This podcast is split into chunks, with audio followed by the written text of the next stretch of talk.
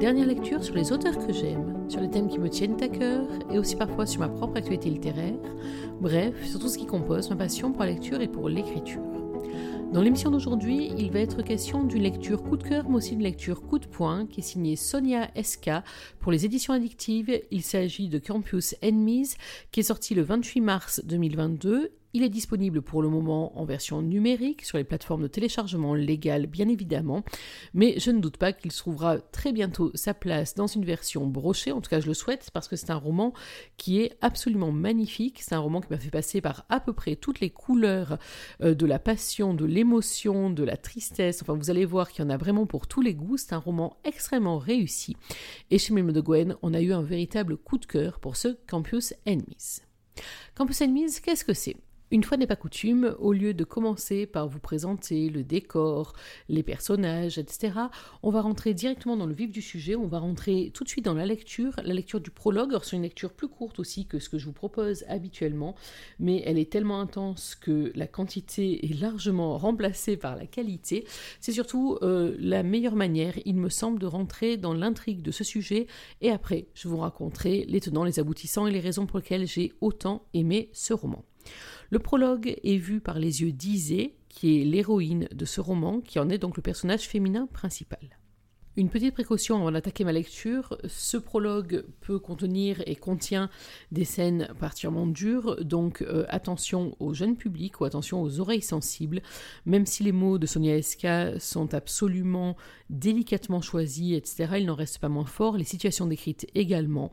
Alors si vous voulez comme moi plonger dans ce roman, installez-vous confortablement et laissez-vous porter par les mots d'Isée et de Sonia Eska. La partie lucide de mon esprit a compté neuf détonations. L'autre est écrasé par l'horreur. Mes os se fissurent à chaque seconde, comme s'ils anticipaient l'impact de la balle qui me transpercera d'ici peu. Mes veines ne contiennent plus qu'un torrent de glace pilée. Mes poumons, eux, sont juste incapables de retrouver leur fonction originelle. Je vais mourir. Je n'arrive à penser qu'à ça, ma mort. Mon cerveau ne gère plus rien d'autre, ni les gênements d'agonie de mes camarades encore en vie, ni les sanglots épouvantés d'Agatha. Je sais sa main férocement agrippée à la mienne. Pourtant, je ne sens plus mon enveloppe charnelle. Je ne ressens que la douleur qui perfore mon âme et ravage ma santé mentale. Dixième détonation.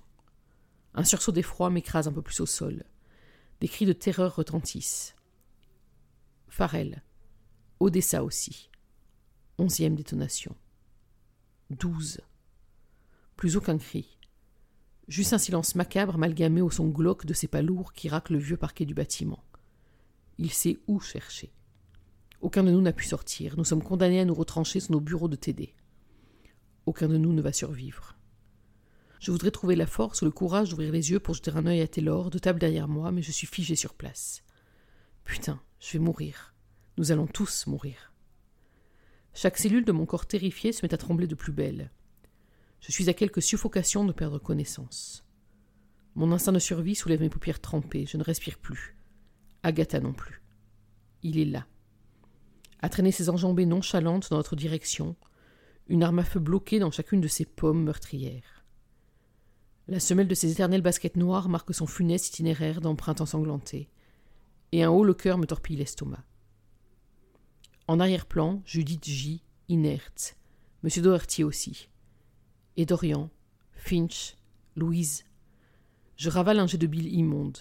Trop de corps désarticulés, trop de sang. Un hoquet d'outre-tombe m'échappe quand Joaquin s'accroupit à notre hauteur, jusqu'à laisser dépasser son visage sous le bureau.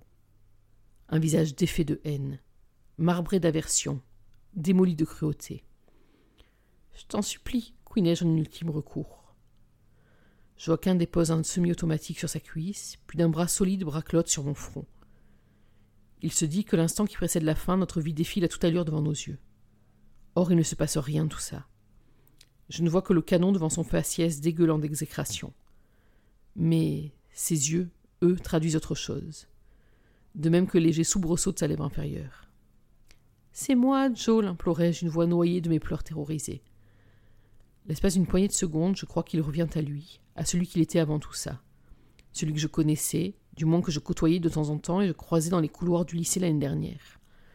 Celui avec qui je n'ai jamais vraiment pris le temps de discuter. Inévitablement, une flamme d'espoir vacille dans ma poitrine, avant de s'éteindre aussitôt, piétinés par cette réalité. Tous ceux qui sont couchés, sans vie, sur le sol de cette classe de TD faisaient aussi partie de son quotidien. Pourtant, il les a abattus de son froid, un à un. Pourquoi dérogerais-je à la règle? Mes doigts crispés se hissent précautionneusement entre nous en signe de reddition, d'excuse et d'une culpabilité soudain écrasante.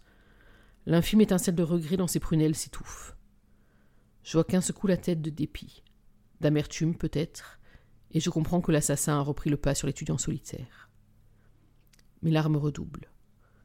Les jointures de son index blanchissent sur la détente. Toujours pas de rétrospective sur l'écran de mes paupières. Pourtant, mon cœur ne bat déjà presque plus, pulvérisé par cette attente ignoble où tout semble s'assombrir autour de moi. Je vais mourir. Le canon me nargue de cruelles secondes avant de dévier subitement sur Agatha et. 13. Cette fois, je hurle. Jusqu'ici pelotonné contre moi, mon ami s'échoue à terre, percuté d'une balle à bout portant. Son sang, sa chair, son crâne, tout me recouvre et m'enlise dans un approche de la démence. Je ne suis plus capable d'émettre un son, pétrifié par la dépouille de ma camarade, par le bourdonnement qui cisaille mes tympans, par les projections d'hémoglobine qui me sont arrivées dans la bouche et les yeux.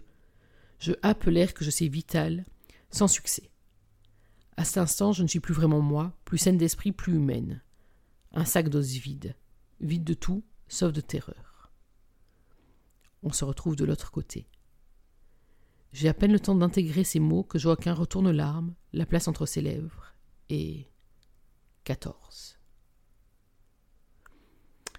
Et voilà pour ce prologue. Je pense que vous avez compris pour quelles raisons est-ce que je voulais absolument vous le lire. Et je pense que vous avez compris pourquoi est-ce que ça tient lieu de présentation, en tout cas de présentation initiale de ce roman extrêmement fort. Je pense que rien qu'en vous lisant, j'en ai encore la chair de poule. Je pense que vous aurez compris pour quelles raisons, dès le prologue, Sonia Esca m'a plongé en plein marasme, euh, en plein maelstrom d'émotions, et où je me suis dit à cet instant-là, mais comment va-t-elle faire pour sortir une romance à partir d'un thème comme ça, à partir d'un prologue comme ça. Petit scoop qui ne spoile rien, mais quand même, elle y est arrivée et avec un incroyable brio. On reprend, nous, on respire un petit peu déjà, et on reprend le contexte donc de ce roman. Vous l'aurez compris, Fayetteville, en Arkansas, a vécu son 11 septembre, au mois de décembre de l'année dernière par rapport au début du roman à proprement dit, puisque le roman va démarrer vraiment au premier anniversaire de cette tuerie, de la tuerie de Fayetteville, de la tuerie perpétrée par Joaquin Maclean, un étudiant sans histoire a priori, un étudiant relativement renfermé sur lui-même et et bien entendu, ça ne peut que faire écho à des choses qu'on connaît de l'actualité, de ces passages à l'acte absolument terrifiants qu'on peut trouver notamment sur les campus américains. Un an plus tard, donc, la petite ville de Fayetteville, la communauté euh, va euh, commémorer cette tuerie absolument dramatique, avec bien sûr les parents euh, des victimes, leurs proches, avec toute la communauté scolaire, mais aussi avec ceux qu'on appelle les sept. Ils sont sept à être rescapés de cette tuerie. Il y a donc, vous l'aurez compris, Isée, qui est donc je l'ai dit, l'héroïne de ce roman. Elle n'est pas seule à avoir survécu. Il y a aussi Corée, il y a aussi Taylor, il y a aussi Brian, Priya, Troy, Scott et donc Isée. Ils sont sept, ils forment ce groupe, d'ailleurs on les désigne comme étant les sept, les sept rescapés, les sept survivants, les sept qui ont eu ce jour-là de la chance, un karma ou un hasard qui fait qu'ils sont passés au-delà des balles de Joaquin. C'est encore plus vrai pour Isée, puisque vous avez vu que la mort l'a vraiment regardé dans les yeux, je vois pas comment l'exprimer autrement. Et ils forment donc un groupe qui s'est construit à part, mais qui en même temps euh, devient une figure presque... Euh, tentaculaire, c'est-à-dire qu'ils fonctionnent entre eux, deux d'entre eux sont déjà mis en couple, d'autres ont essayé, ils prévoient des projets d'avenir où ils ne se sépareraient pas, ils fonctionnent voilà comme une entité euh, dont il est très difficile de sortir ou d'entrer d'ailleurs, et puis ils ont un rôle un petit peu particulier dans la communauté parce que euh, ben, c'est les sept donc, bien évidemment, ça leur donne un certain nombre, alors de passe-droit ou en tout cas un certain nombre de tolérance. Euh, le travail n'est pas fait, oui, mais c'est un des sept. Il faut une bêtise, oui, mais ce sont les sept, etc. Enfin voilà, vous voyez euh, là où je veux en venir. Et c'est vrai que c'est quelque chose qui est très euh, lourd à porter, alors dont ils peuvent parfois profiter de manière plus ou moins consciente, mais en même temps, il y a vraiment ce thème, cette thématique du survivant et de cette espèce de complexe du survivant qui est présente tout au long de l'histoire, qui leur donne à la la fois un appétit de vie exacerbé et qui leur donne aussi, bien sûr, une fragilité terrible, et c'est notamment le cas pour Isée, sans doute aussi parce que sa situation particulière, pensez donc, elle a failli mourir à la place de son amie Agatha, elle a vu le meurtrier euh, se donner la mort devant elle, elle a entre guillemets presque raisonnée en tout cas quant à son propre sort. Donc elle a une posture et une position vraiment très très particulière et bien évidemment comme on peut s'en douter elle a beaucoup de mal à s'en remettre.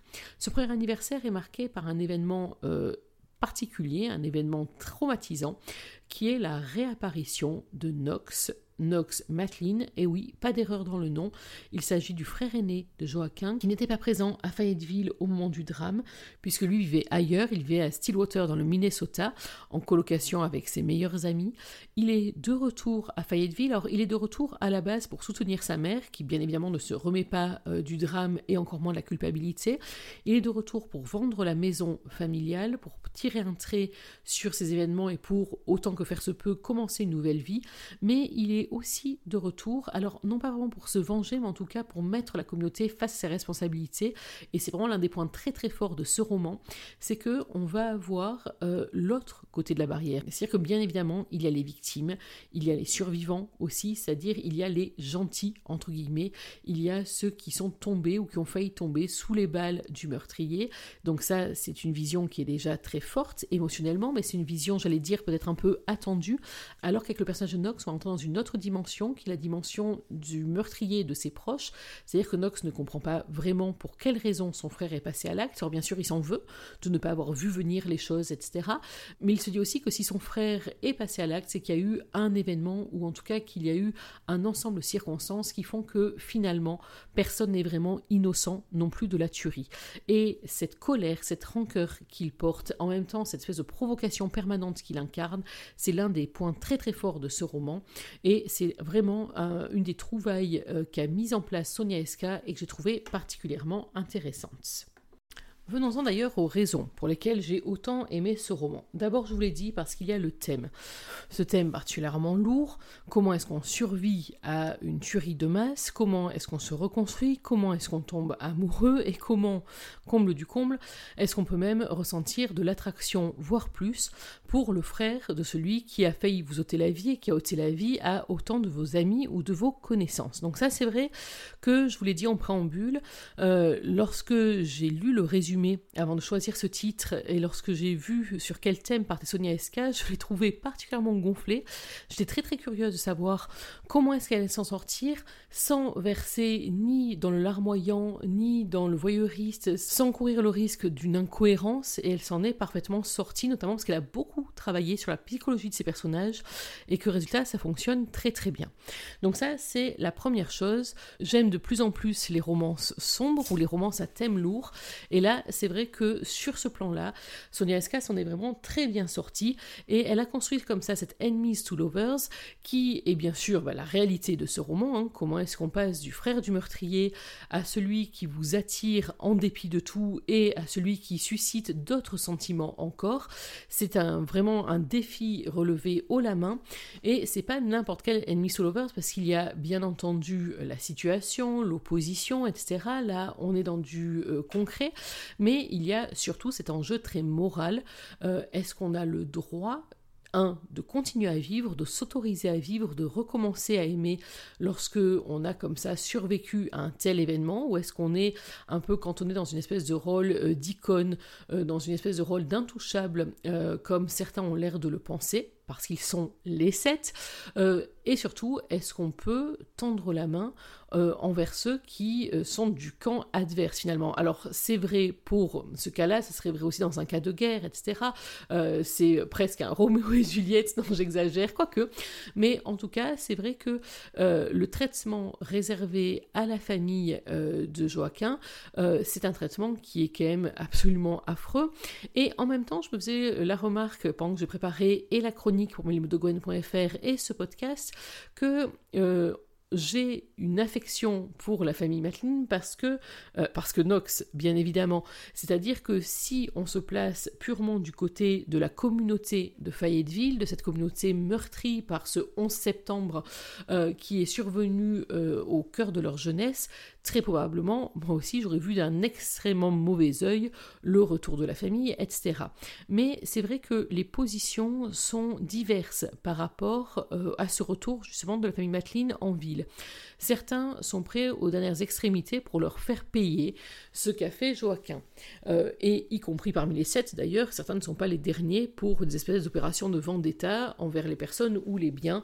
Ça, c'est une réalité. D'autres, de manière plus ou moins discrète, vont au contraire essayer, alors non pas de leur tendre la main, mais d'essayer quand même de faire la part des choses, de tenir compte du fait que cette famille-là aussi, elle souffre, parce que cette famille-là aussi a perdu un fils, quelles qu'en soient les circonstances, et elle ne peut pas euh, porter son deuil, ni même chercher des causes, des responsabilités. C'est le cas de Grady, euh, de manière discrète, qui est donc le tenancier euh, du diner dans lequel Isée notamment travaille, mais dans lequel également Knox va trouver un emploi. C'est le cas aussi d'Arlan. Arlan, c'est un personnage central dans cette histoire, ce n'est pas du tout un des sept, c'est le cousin de Isée, c'est son frère de cœur, c'est son meilleur ami. Il se trouve qu'il connaissait aussi Knox avant les événements et donc il va être un peu comme ça une espèce de passerelle euh, entre Isée et Knox, entre euh, le passé tel qu'il aurait pu être et le présent tel qu'il est devenu. Donc ça, c'est vrai que ce thème, cette, dimension du Enemy Soul Lovers, c'est vraiment l'enjeu principal du roman. C'est un point très fort, ce n'est pas le seul, ou en tout cas ce n'est pas la seule raison pour laquelle j'ai autant aimé ce livre. J'ai beaucoup aimé aussi la réflexion et vraiment la pondération qu'on a, euh, alors je me répète peut-être un petit peu, mais entre survivants et entre meurtriers. C'est-à-dire que, certes, Joaquin a accompli l'innommable, l'impardonnable, il a tué 13 personnes, des adultes, des adolescents, etc. Et rien ne pourra effacer ça. En même temps, alors c'est vrai que j'aurais peut-être peut-être aimé, c'est peut-être le seul bémol à ma lecture, j'aurais peut-être aimé qu'on ait un peu plus d'informations sur ce qui lui est passé par la tête, sur ce qui a provoqué ce geste désespéré et meurtrier.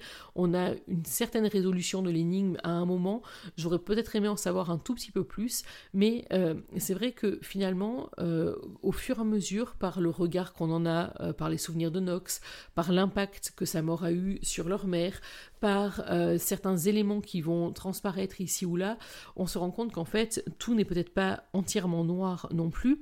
Et à l'inverse, euh, j'ai beaucoup aimé le fait que finalement, on n'ait pas euh, sanctifié le groupe des sept. Je vous l'ai dit, on leur laisse passer finalement pas mal de choses.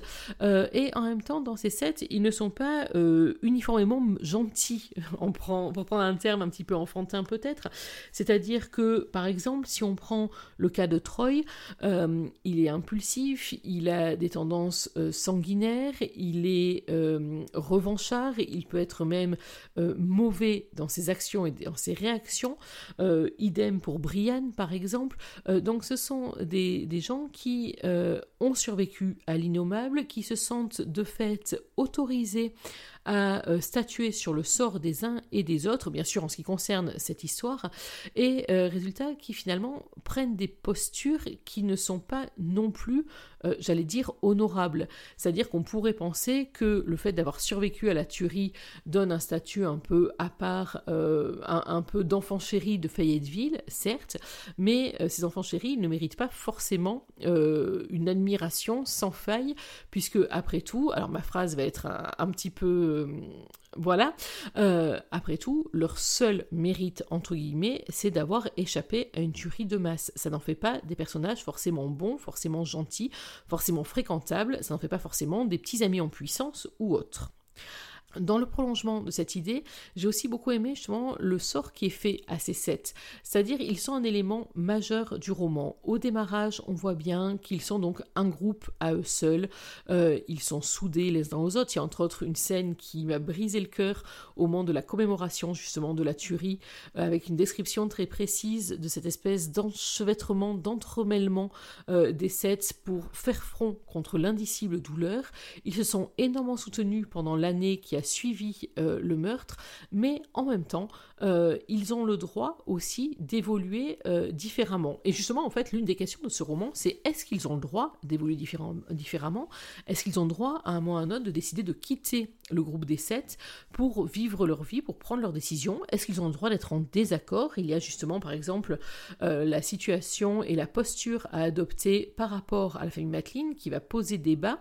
Mais est-ce qu'on a le droit de s'opposer au groupe? Est-ce qu'on a le droit de faire valoir son originalité, sa Et c'est vrai que là, c'est un moment qui est très fort et c'est une réflexion qui est très forte et qui est d'autant plus forte que euh, finalement, elle a posé euh, la psychologie de chacun des personnages et aussi son évolution. C'est-à-dire, j'ai pris quelques notes en cours de lecture pour bien m'en souvenir. Euh, par exemple, si on prend le personnage d'Isée, donc l'héroïne, elle était à la base plutôt rêveuse, etc.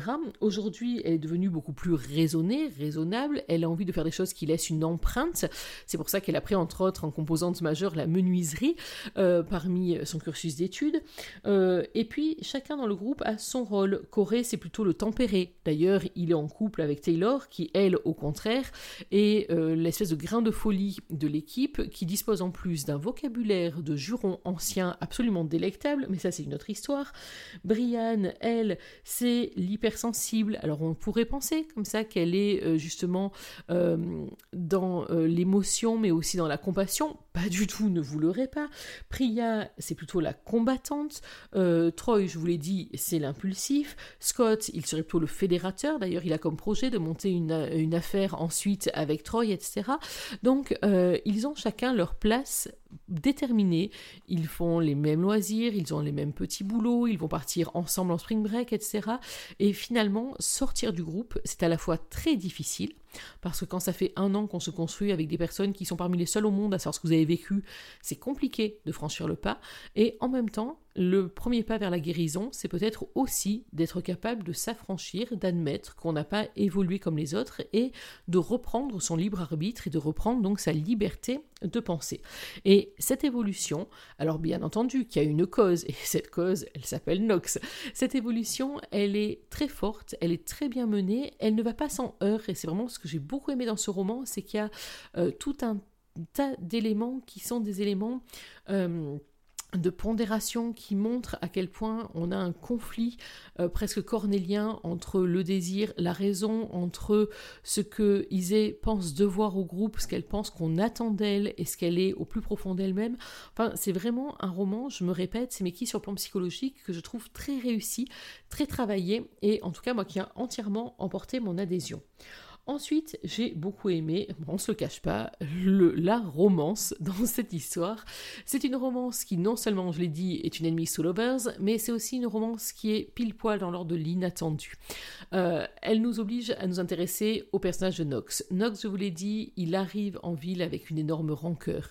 Sa mère est dans un état pitoyable. Leur maison, n'en parlons pas. Il veut juste la vendre pour partir le plus vite possible et pour essayer autant que possible de laisser derrière lui cette page de son histoire qu'il ne pourra bien entendu pas effacer.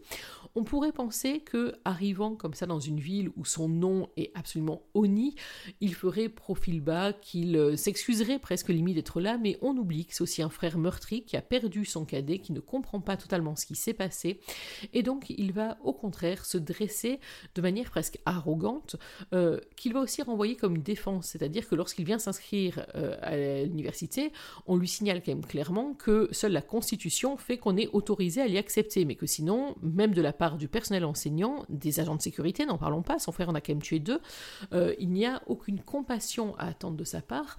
La preuve en est que lorsque le premier jour il se fait casser la figure, c'est lui qu'on menace de renvoi, quand même, excusez du peu. Donc, ce personnage, il pourrait euh, essayer de rentrer dans le rang, etc., il va prendre une option tout à fait inverse, vous me détestez, et eh ben allez-y encore plus fort, et je vais rien faire pour que vous m'aimiez, bien au contraire. Il est, euh, bien entendu, euh, il déteste cette ville, il déteste ses habitants, il déteste tous ceux qui se permettent de juger son frère et sa famille, et bien entendu, au sommet de cette détestation, il y a les sept qui lui renvoient comme ça, comme un miroir permanent, là où il a échoué, et là où son frère a fait tellement de dégâts. Mais en même temps, il y a Isée. Et il a beau savoir, il a beau lutter de toutes ses forces contre une attraction qui à la base n'est que physique, elle devient vraiment une obsession dans son esprit, il n'arrive plus à l'en chasser, et comment est-ce qu'on résiste à la tentation? Ben, En y cédant, par dit, et on va se rendre compte que c'est pareil pour Isée, c'est-à-dire qu'elle va passer par différents stades, elle le déteste, elle va absolument le voir partir. En même temps, il y a les arguments d'Arlan, son frère de cœur, qui vont faire un peu nuancer un certain nombre de choses. Et puis, il y a Nox lui-même, et il y a toute cette partie qui va vraiment influencer la romance, une partie entre une attraction irrépressible, et je vous jure que cette romance, elle donne chaud, très très chaud, et en même temps toute la partie raisonnable, et donc tous les volte-face. C'est vraiment un slow burn qui se met en place, un slow burn étouffant, oppressant de sensualité et de frustration, on ne se le cache pas, et puis en même temps c'est une romance où rien n'est gagné, c'est une romance qu'il faut garder secrète, bien évidemment, mais c'est une romance où même les personnages entre eux ne sont pas forcément d'accord, ni entre eux, ni avec eux-mêmes, sur ce qu'il doit en advenir. Donc c'est vraiment une romance qui est euh, saisissante, qui est frustrante, qui est brûlante, bien évidemment, mais qui est aussi extrêmement touchante et qui s'insère parfaitement dans euh, ce roman et dans toute cette thématique. Vous l'aurez compris, je vais arrêter d'être dithyrambique à ce point-là. Ce Campus Enemies, c'est un roman qui m'a vraiment beaucoup touché, à la fois par ses personnages, bien évidemment, à la fois par le thème euh, abordé et par le thème travaillé, par la psychologie déployée par Sonia Eska envers cette histoire, envers ses personnages, et une psychologie qui est vraiment tout en nuances, que j'ai beaucoup aimé. C'est une romance des plus réussies, et chez Melou de Gwen, bien évidemment, on vous le recommande à 200%. Je pense que vous l'aurez compris. Il s'agissait donc de mon avis sur Campus Enemies de Sonia Eska, qui est paru le 28 mars 2022 aux éditions addictives en version numérique pour le moment. Voilà, il est temps pour moi de finir cette émission. J'espère que vous avez pris autant de plaisir à la suivre que j'en ai pris à la composer pour vous. Nous, on va se retrouver dans quelques jours pour parler d'un autre roman, d'un autre coup de cœur, pour retrouver aussi un auteur chouchou de Mime de Gwen. Je ne vous en dis pas plus pour le moment. Vous verrez ça la prochaine fois. En attendant, n'oubliez pas que même en 2022, une journée sans lecture, c'est une journée à laquelle il manque quelque chose. Alors, dans l'attente de notre prochaine émission, je vous souhaite de prendre soin de vous, d'être heureux et surtout n'oubliez pas, lisez. Bye bye